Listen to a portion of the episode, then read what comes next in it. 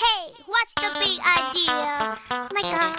这是一座美丽的城堡，里面有一个神奇的时间隧道，它可以带我们穿越时空，游览于各个不同的梦幻世界，可以在时间的穿梭里往来环游世界，可以认识许多伟大的历史人物，并从他们身上学到智慧。热气球 Radio 有声故事隆重推出《上下五千年》，听历史讲故事，尽在热气球 Radio 有声电台。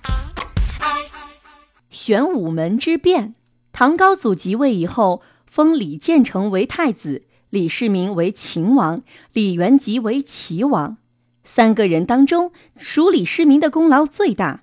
太原起兵，原是他的主意，在以后的几次战斗中，他立的战功也最多。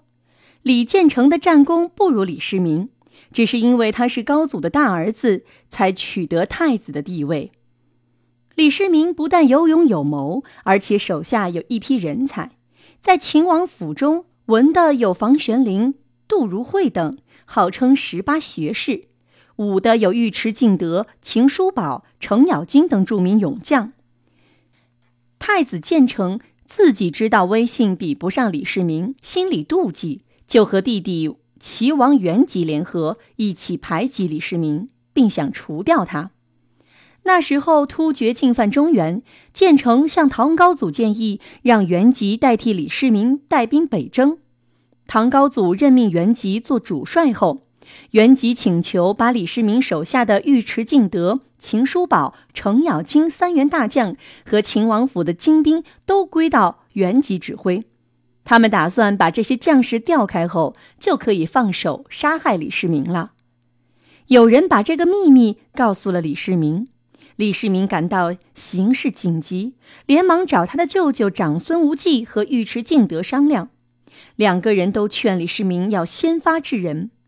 李世民说：“兄弟互相残杀，总不是件体面的事儿，还是等他们动了手，我再来对付他们。”尉迟敬德和长孙无忌都着急起来，说：“如果世民再不动手，他们也不愿意留在秦王府白白等死。”李世民看他的部下十分坚决，就下了决心。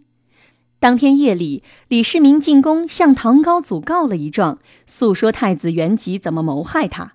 唐高祖答应等明天一早叫三个兄弟一起进宫，由他亲自查问。第二天早上，李世民叫长孙无忌和尉迟敬德带了一支精兵，埋伏在皇宫北面的玄武门，只等建成和元吉进宫。没多久，建成、元吉骑着马朝玄武门来了。他们来到玄武门边，觉得周围的气氛有些反常，心里犯了疑。两人拨转马头，准备回去。李世民从玄武门里骑着马赶了出来，高声喊：“殿下，别走！”元吉转过身，拿起身边的弓箭，就想射杀世民，但是心里一慌张，连弓弦都拉不开。李世民眼疾手快，射出一支箭，把建成先射死了。紧接着，尉迟敬德带了七十名骑兵一起冲了出来。尉迟敬德一箭把元吉也射下马来。东宫和齐王府的将士听到玄武门出了事，全部出动，猛攻秦王府的兵士。李世民一面指挥将士抵抗，一面派尉迟敬德进宫。唐高祖正在皇宫里等着三个人去朝见，尉迟敬德手拿长矛，气喘吁吁地冲进宫来说：“太子和齐王发动叛乱，秦王已经把他们杀了。秦王怕惊动陛下，特地派我来保驾。”高祖这时才知道外面出了事，吓得不知道该怎么办才好。